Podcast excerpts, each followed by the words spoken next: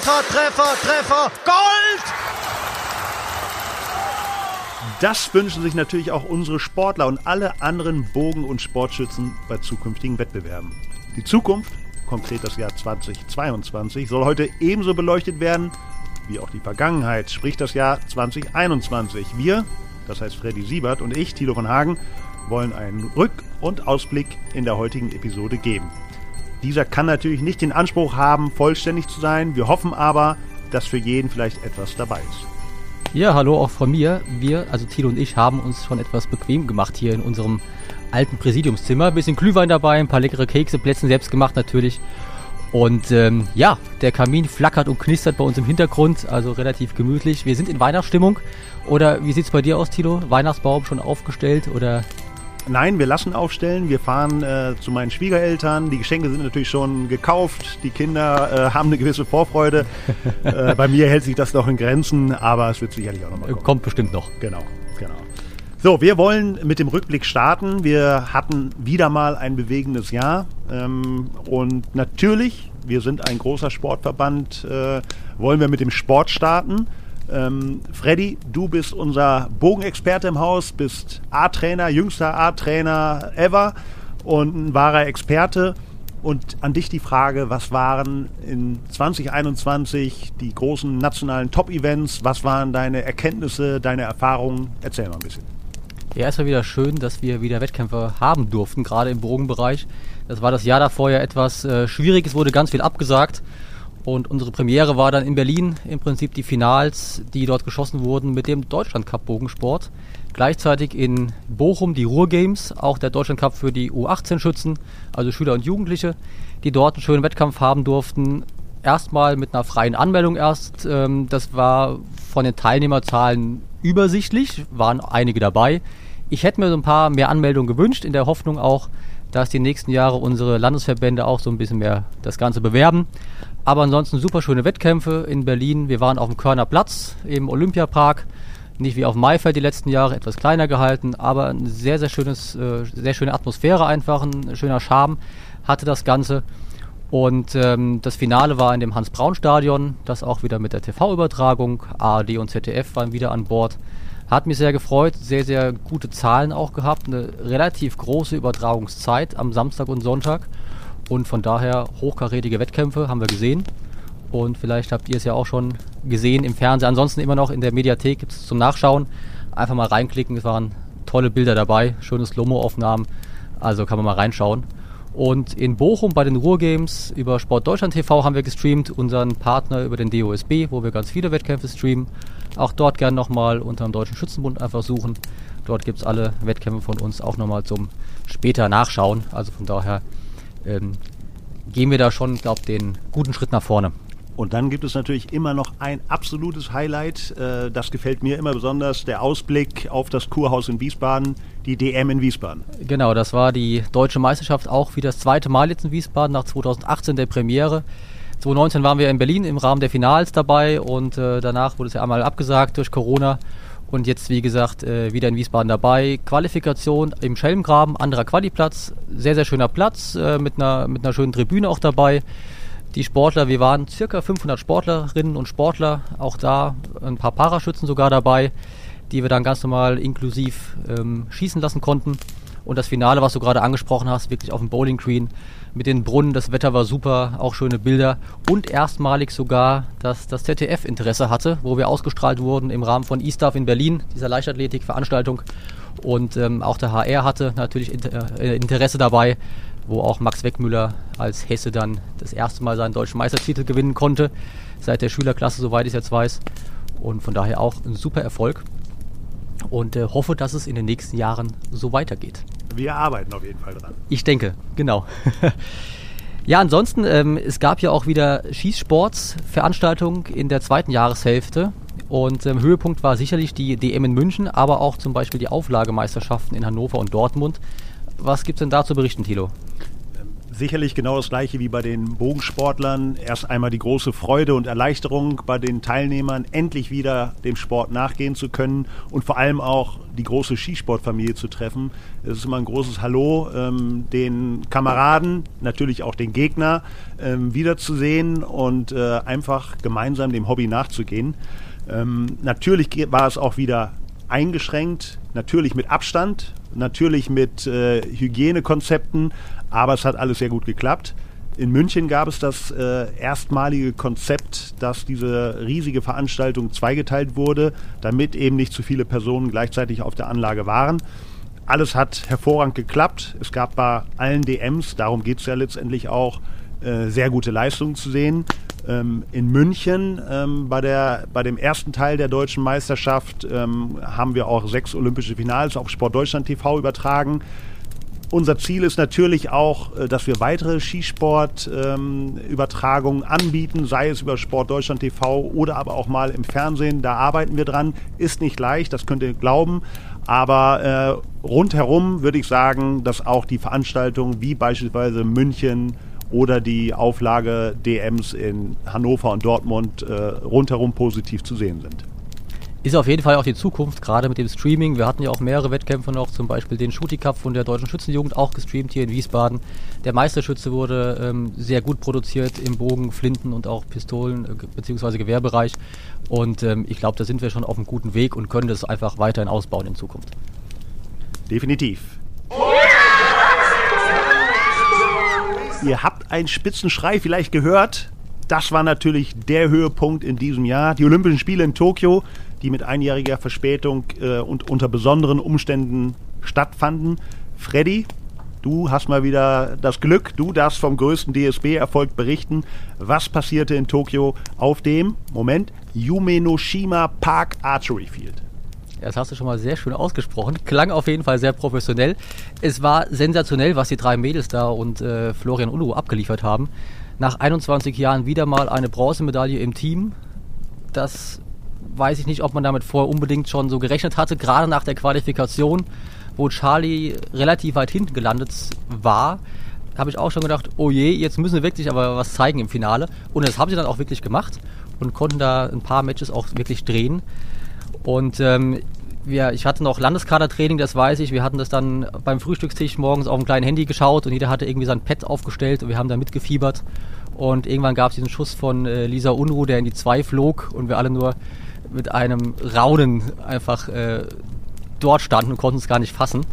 Aber dann zum Glück natürlich ein Match später auch die Bronzemedaille, dann der, der Jubelschrei, was wir eben schon gehört haben, einfach sensationell und so schön einfach äh, gesehen zu haben. Und ich glaube, man hat es auch in den Gesichtern der drei Mädels gesehen und auch von den Trainern, vom ganzen Trainerstab, DSB-Team, dass diese Erleichterung einfach dann da war und auch Florian fünfter Platz, bestes Ergebnis überhaupt für einen deutschen äh, Bogenschützen in der Geschichte. Also da kann man sich überhaupt nicht beschweren und wir hoffen natürlich, dass es dann auch so weitergeht. In drei Jahren ist es ja schon wieder soweit. Paris steht vor der Tür und da wird es natürlich spannend, wer dann dort die Quotenplätze schießen kann und wer vor Ort am Start ist sprichst von Emotionen, das kann ich bestätigen. Ich hatte mit Oliver Heiden, dem Bundestrainer, Kontakt und ich kann sagen und bestätigen, es gab nicht nur Tränen bei den Frauen, bei den Schützinnen, sondern auch bei hartgesottenen Männern definitiv. Hast du denn danach, davon gehe ich mal aus, mit Michelle Kroppen, Charlene Schwarz und Lisa Unruh Kontakt gehabt, mit ihnen gesprochen? Wie haben sie Tokio erlebt? Wie haben sie diese wirklich wunderbare, einzigartige Medaille gefeiert? Ja klar, wir haben uns gesehen, einmal auf der deutschen Meisterschaft hier in Wiesbaden, die ja danach war. Wir hatten hier eine Abschlussfeier auch von Athleten, die ähm, danach in ihren, ich sag mal so schön, wohlverdienten Ruhestand geschickt wurden. Auch die äh, Tascha, Natalia Butusova als Trainerin, die auch nicht mehr jetzt im Team ist, die auch natürlich jetzt in Rente gegangen ist. Da gab es auch eine sehr schöne Verab äh, Verabschiedung, wo auch ein paar Tränen geflossen sind bei sehr, sehr vielen Leuten, was man natürlich verstehen kann. Und alle waren sehr begeistert vor den Spielen. Auch wenn so ein bisschen die Corona-Spiele waren, keine Zuschauer vor Ort, die Stimmung hat natürlich gefehlt. Aber Lisa sagte auch, es war so schön mit dem Team dort zu schießen und Charlie natürlich als Jüngste mit, glaube 20 Jahren. Michelle, die so lange darauf hintrainiert hat und alles dafür gegeben hat und alles da reingesteckt hat, dort endlich schießen zu dürfen und dann auch es geschafft hat, war natürlich dann die, die Erleichterung umso größer, um mit Bronze nach Hause gehen zu können. Und ähm, die Erfahrung, die kann einem ja niemand mehr nehmen und ich glaube, da können sie ganz, ganz viel draus gewinnen.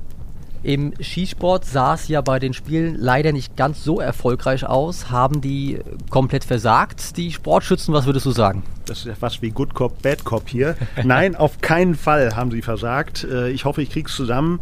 Nadine Messerschmidt ist Fünfte geworden im Skeet. Doreen Fennekamp siebte mit der Sportpistole, Julien Bär sechste im KK und dann haben wir natürlich unseren Christian Reitz noch, der zweimal Platz fünf belegt hat mit der Luftpistole und mit der Schnellfeuerpistole. Das heißt fünf Top-8-Platzierungen bzw. Finaleingänge. Und man muss sagen, äh, die drei genannten Sportlerinnen waren alle das erste Mal bei Olympischen Spielen. Und wenn man das alles berücksichtigt, kann man echt nur den Hut äh, davor ziehen. Natürlich, natürlich hätte der DSB gerne eine Medaille im ISSF-Bereich gehabt und äh, darauf haben auch alle hingearbeitet und hingezielt. Aber es geht im Skisport eben um wirklich Millimeter und wenn man dann unter den Top 8 ist und gegen die Weltbesten schießt und antritt, da kann das auf jeden Fall passieren.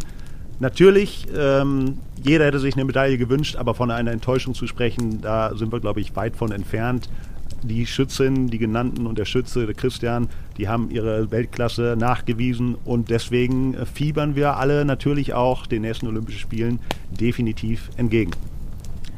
Kann man denn grundsätzlich was zu den Spielen in Tokio sagen? Wie haben die Sportler das Ganze miterlebt oder erlebt vor Ort? Du hast es ja eben schon äh, ein bisschen angedeutet. Ich glaube, äh, Lisa Unruh zum Beispiel, das finde ich immer so schön und so faszinierend in diesen Einzelsportarten, wie sie diesem Teamgedanken äh, hinterher jagt, äh, nachdem sie da in Rio die Erfahrung gemacht hatte, ja, ich habe Silber gewonnen, aber ich stand allein auf dem Treppchen. Und die hat sich natürlich diebisch über die Bronzemedaille gefreut. Ich denke, grundsätzlich muss man trennen zwischen denjenigen, die das erste Mal bei Olympischen Spielen waren, die eben diese besondere Atmosphäre, dieses Flair von Olympischen Spielen gar nicht kennen, so wie es normalerweise ist, und äh, von den äh, Sportlern, die schon mehrfach daran teilgenommen haben. Ich glaube, Christian Reitz zum Beispiel, der hat, glaube ich, seine vierten Olympischen Spiele erlebt. Mm, der war vom ersten bis zum letzten äh, Skisporttag in Tokio und dem wurde es, glaube ich, nachher schon ein bisschen lang, weil die konnten sich nur bewegen im Olympischen Dorf und auf der Schießanlage und das natürlich ein bisschen eintönig, keine Abwechslung durch den Besuch von anderen Sportarten. Von daher glaube ich schon, dass es zwiegespalten war und man einerseits froh sein muss, dass die Athleten ihre Olympischen Spiele bekamen. Andererseits waren es natürlich nicht die Olympischen Spiele, wie man sie sonst gewohnt ist. Das denke ich auch, aber ich glaube, es wäre schlimmer gewesen, wenn es komplett abgesagt äh, werden oder werden musste, weil man hat so lange darauf hingearbeitet, Sportler teilweise über Jahre oder Jahrzehnte sogar, und ähm, dann sein, sein Ziel aus den Augen zu verlieren, ich glaube, das ist nochmal härter. Von daher lieber so in etwas kleineren Rahmen und trotzdem erfolgreich. Von daher können wir da äh, ja, positiv, glaube ich, zurückblicken einfach. Es ist ja schon mehrfach, äh, mehrfach angeklungen, 2021 war immer noch massiv oder ist massiv von der Corona-Pandemie jetzt beeinflusst. Wie hat sich das Ganze denn auf die Arbeit im DSB ausgewirkt? Gab es da spezielle Maßnahmen oder sind Probleme irgendwie aufgetaucht? Äh, zum einen gibt es natürlich viele Wettkämpfe, Maßnahmen, die entfallen sind. Ich denke zum Beispiel an die Bundesliga-Finals, sowohl im Skisport als auch im Bogensport, die im Februar ja immer irgendwie so ein bisschen den Startschuss in eine Saison geben und definitiv in meinen Augen atmosphärische Höhepunkte sind. Der Deutsche Schützentag in Gotha musste leider abgesagt werden und wurde dann mit der äh, historisch ersten digitalen Delegiertenversammlung zumindest etwas kompensiert. Auf dieser Versammlung wurde Hans-Heinrich von Schönfels als Präsident bestätigt und das neue Präsidium gewählt. Das hat alles wunderbar geklappt. Die Technik hat funktioniert. Ebenso wie bei unserem Fernwettkampf Meisterschütze, der ja durch die Corona-Pandemie im Prinzip erst ins Leben gerufen wurde und bei dem sich die äh, Teilnehmer zunächst auf der heimischen Schießanlage äh, qualifizieren, beziehungsweise ihr Qualifikationsergebnis abliefern und die besten vier sich dann für das Finale in Wiesbaden vor Ort äh, treffen und qualifizieren. Äh, mit, dem, äh, mit der Besonderheit, dass wir dieses Mal Plätze für die deutsche Meisterschaft äh, vergeben haben. Ich glaube, das kam gut an. Und äh, wenn ich sage, es kam gut an, dann bin ich automatisch bei dem Thema Webinarreihe des DSB. Auch das ist ein Kind der Pandemie, wenn man so will. Ähm, da arbeiten wir mit der Führungsakademie zusammen und bringen Monat für Monat Themen, ähm, die hoffentlich auch für die Basis interessant äh, sind, wie zum Beispiel, wir hatten jetzt zuletzt ein sehr gutes Webinar mit unserem Schnellfeuer Bundestrainer Detlef Glenz. Ähm, dynamisches Pistolenschießen, das erfreut sich einfach sehr großen Zuspruch und wir machen weiter, das kann ich versprechen. Kannst du schon verraten, also sagst, es geht weiter. Meisterschütze wird es auch nächstes Jahr wieder geben. Webinare werden auch weitergeführt? Meisterschütze ist immer so eine Sache, wie gerade die Entwicklung der Pandemie ist. Es ist äh, wahrscheinlich, sehr wahrscheinlich so, dass es auch 2022 noch Corona vorherrschen wird. Aber in welchem Zustand dann das Land sich befindet und der DSB Aktionen planen und durchführen kann, das ist eben noch nicht absehbar. Die Webinare, die werden definitiv weitergehen. Wir sind gerade in der Themenfindung. Was können wir anbieten? Was wollen die äh, Nutzer haben, welche Themen, welche bevorzugen sie und dann denke ich schon, dass wir ein abwechslungsreiches Programm auch im nächsten Jahr anbieten können. Also auch da weiterhin positive Nachrichten ähm, und wir freuen uns natürlich auf die ganzen Themen, Vorschläge, die noch kommen werden. Und es macht ja immer Spaß zu sehen, dass die ganzen Webinare direkt auch oder relativ schnell ausgebucht sind. Äh, ich kann aus eigener Erfahrung sprechen, wenn man da vorne sitzt und mit 500 Leuten dann auf, dem, auf der anderen Seite zu sprechen hat. Das ist schon, ist schon super, dass so viel Interesse einfach da ist. Dann gab es noch was äh, Positives zum Thema Waffenrecht. Was kannst du uns darüber denn noch Schönes erzählen? Ja, in der Tat. Äh, da muss ich gleich mal auf den Zettel gucken, damit ich das nicht verkehrt sage. Zum 1. Dezember trat in Nordrhein-Westfalen eine neue Schießstand-Sachverständigenverordnung in Kraft. Und die besagt, ähm, dass nun auch die ehemals anerkannten Schießstand-Sachverständigen die Überprüfungen der Anlagen durchführen können. Und das bedeutet natürlich eine massive Erleichterung für alle Skisportstättenbetreiber, da durch diese Maßnahmen viel mehr Personen in Frage kommen, die die Anlagen überprüfen können und somit Wartezeiten, Anfahrtswege und auch höhere Kosten entfallen. Und der DSB hofft, dass jetzt auch viele dem NRW-Beispiel folgen und deswegen appellieren wir auch an die Landesverbände, an unsere Landesverbände, den Schritt auf die zuständigen Innen Innenministerien zu gehen, damit eben möglichst deutschlandweit diese Verordnung auch in anderen äh, Bundesländern greift. Das wäre eine sehr gute Erleichterung, äh, ja, ich denke, für alle Skisportstättenbetreiber. Glaube, da kann man nochmal einen großen Dank einfach aussprechen für alle Personen, die daran beteiligt waren, dass wir unseren Skisport weiterentwickeln können und dass es äh, einfach wird und äh, ja, nicht eingestampft wird, was ja manchmal so die Befürchtung ist. Das Thema Blei war ja auf, auf dem Plan und es ist nicht immer einfach, aber ich glaube, da sind wir wirklich wieder auf einem guten Weg. Genau, und bei dem Thema kann man, wie du es sagst, äh, vielen Personen danken, vor allem Willi Palm hat sich da hervorgetan, der Präsident des Rheinischen Schützenbundes, ähm, der mit seiner Expertise sich sehr eingesetzt hat und das Ganze auf den Weg gebracht hat. So, das war im Groben 2021. Natürlich so geht's. viele Themen, die wir weggelassen haben oder weglassen müssen. Wir hoffen auf ein sportliches 2022. Und da an dich die Frage, Freddy, was kommt denn im Bogenbereich auf uns, auf die Leute zu? Ja, sehr viel kommt auf uns zu, zumal hoffentlich kommt es, wenn Corona uns nicht noch einen Strich durch die Rechnung macht, weil der erste Wettkampf oder hochkarätige Wettkampf ist das Bundesliga-Finale im Februar wieder hier in Wiesbaden. Ähm, der eine oder andere hat es vielleicht mitbekommen, der zweite Wettkampftag wurde erstmal ausgesetzt. Wir brauchen 50 Prozent der Wettkämpfe, damit das Bundesliga-Finale stattfinden kann. Äh, das heißt, Januar, Februar sind nochmal zwei Wettkampftage geplant, aktuell. Und wir hoffen natürlich, dass wir die auch dann schießen können damit wir das Finale wieder in Wiesbaden am Platz der Deutschen Einheit auch durchführen können. Dann ein sehr, sehr großer Wettkampf, die Europameisterschaft, auch der Hauptwettkampf für die deutsche Nationalmannschaft dann in München. Einmal äh, Qualifikation auf, dem, äh, auf der Olympiaschießanlage in Garching-Hochbrück und das Finale dann, wie für München natürlich traditionell, auf der Theresienwiese, ähnlich wie das Oktoberfest natürlich. Etwas kleinerer Rahmen, aber ich glaube, da kommt auch ein bisschen Flair auf. Wir haben die Finals wieder dabei. Erstmalig die deutschen Meisterschaften im Mixed- und Teamwettbewerb für Vereinsmannschaften. Da sind wir gerade noch in den letzten Abstimmungen mit ARD und ZDF, beziehungsweise auch mit der Finals GmbH. Die Ausschreibung ist schon online. Die Anmeldung wird dann auch die nächsten Tage noch da sein, wo ihr euch relativ simpel anmelden könnt über ein Ticketportal, wie man das von Konzerttickets kennt. Und vor Ort einfach nur mit dem QR-Code könnt ihr den vorzeigen und dann habt ihr euer Ticket schon mal erworben. Aber wie gesagt, da arbeiten wir dran und hoffen, dass wir dieses Jahr noch damit online gehen können. Und zu guter Letzt die deutsche Meisterschaft im Einzelnen, dann wieder in Wiesbaden, auch dort wieder das Finale auf dem Bowling Green geplant. Und auch da hoffen wir natürlich, dass wir das ZDF oder vielleicht auch die ARD wieder an Bord haben. Du sprichst es an, ARD und ZDF, die in den vergangenen Jahren, muss man schon sagen, äh, dem Bogensport sehr zugetan waren. Was Warum ist der Bogensport so attraktiv für die Fernsehanstalten? Was zieht sie an? Wenn ich mit den äh, Leuten vom TV spreche, höre ich immer wieder, es ist eine schöne Sportart und auch schön zu produzieren, weil einfach absehbar ist, was passiert. Es ist ähm, nicht ganz statisch, wie es wir die Problematik vielleicht beim, beim Kugelbereich haben, sondern wir haben schon eine Dynamik drin. Wir sind erstmal draußen, das heißt auch da, wenn das Wetter natürlich mitspielt, haben wir da einfach super schöne Bilder. Und ähm, diese Distanz, die wir schießen von 70 Metern beim Recurve-Bereich oder 50 Meter bei Compound, auch da diesen Pfeilflug mitzufilmen und mitzuverfolgen, ähm, was dann auch später in der Slow-Mo einfach gut rüberkommt, das ist einfach sehr, sehr schön zu sehen. Und ähm, ich glaube, da arbeiten wir auch ganz gut dran, seit 2016 jetzt mittlerweile, dass wir das einfach weiter nach vorne bringen und äh, wir werden auch immer professioneller. Wir arbeiten normalerweise mit acht bis neun Kameras, die das produzieren. Und ähm, gerade was so ein Kamerakran nochmal ausmacht, einfach die Bewegung im Bild zu haben. Und da sind alle äh, ja, Mitarbeiter im äh, öffentlich-rechtlichen einfach immer wieder begeistert davon.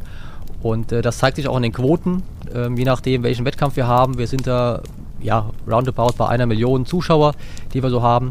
Und ich glaube, es ist einfach der richtige Weg.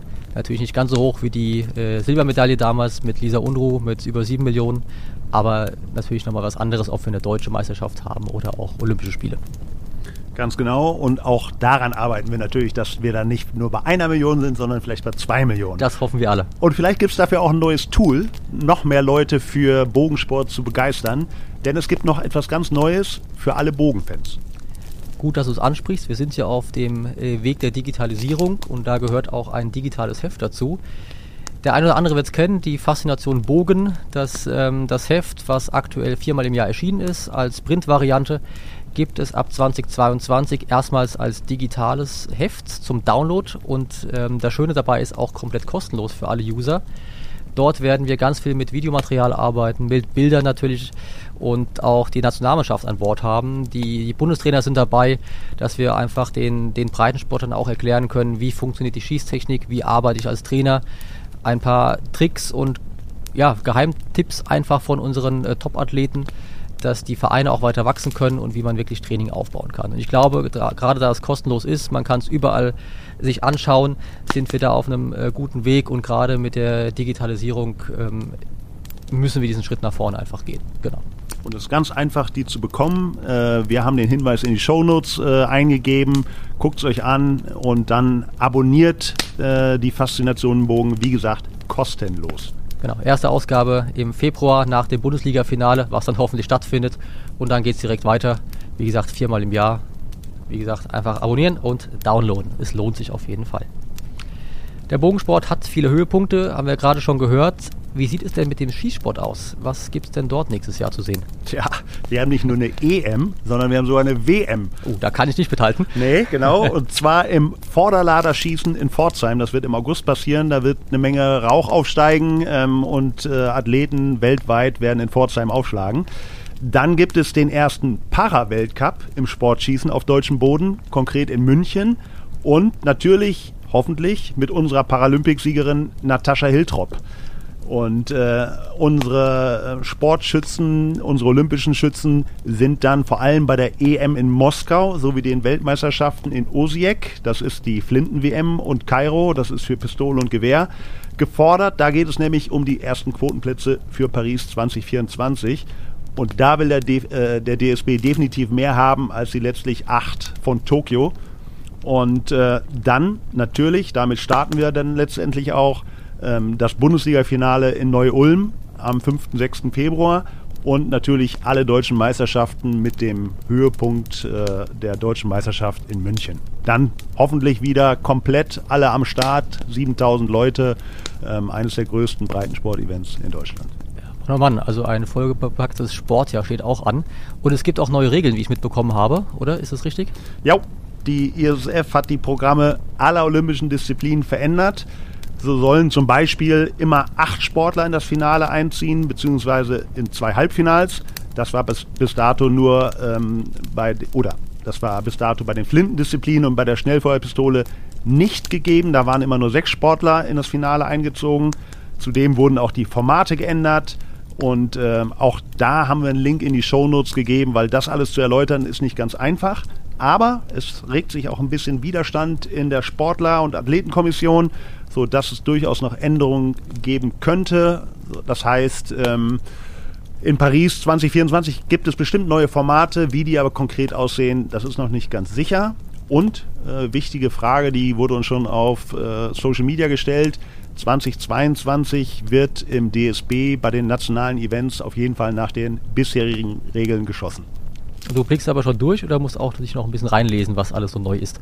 Ja, natürlich muss ich mich da reinlesen. Allein wenn ich dann die Berichte tippe und dann äh, was Falsches schreibe, dann schreit immer ganz Skisport Deutschland auf und das will ich natürlich nicht.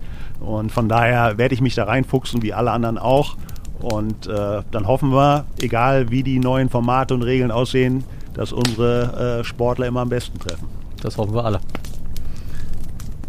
So, Änderungen bei der ISSF, aber keine beim Volltreffer.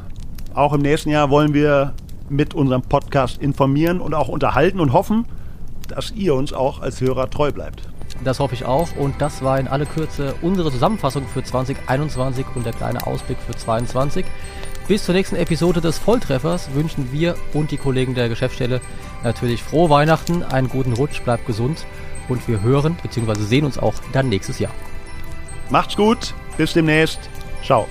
Tschüss.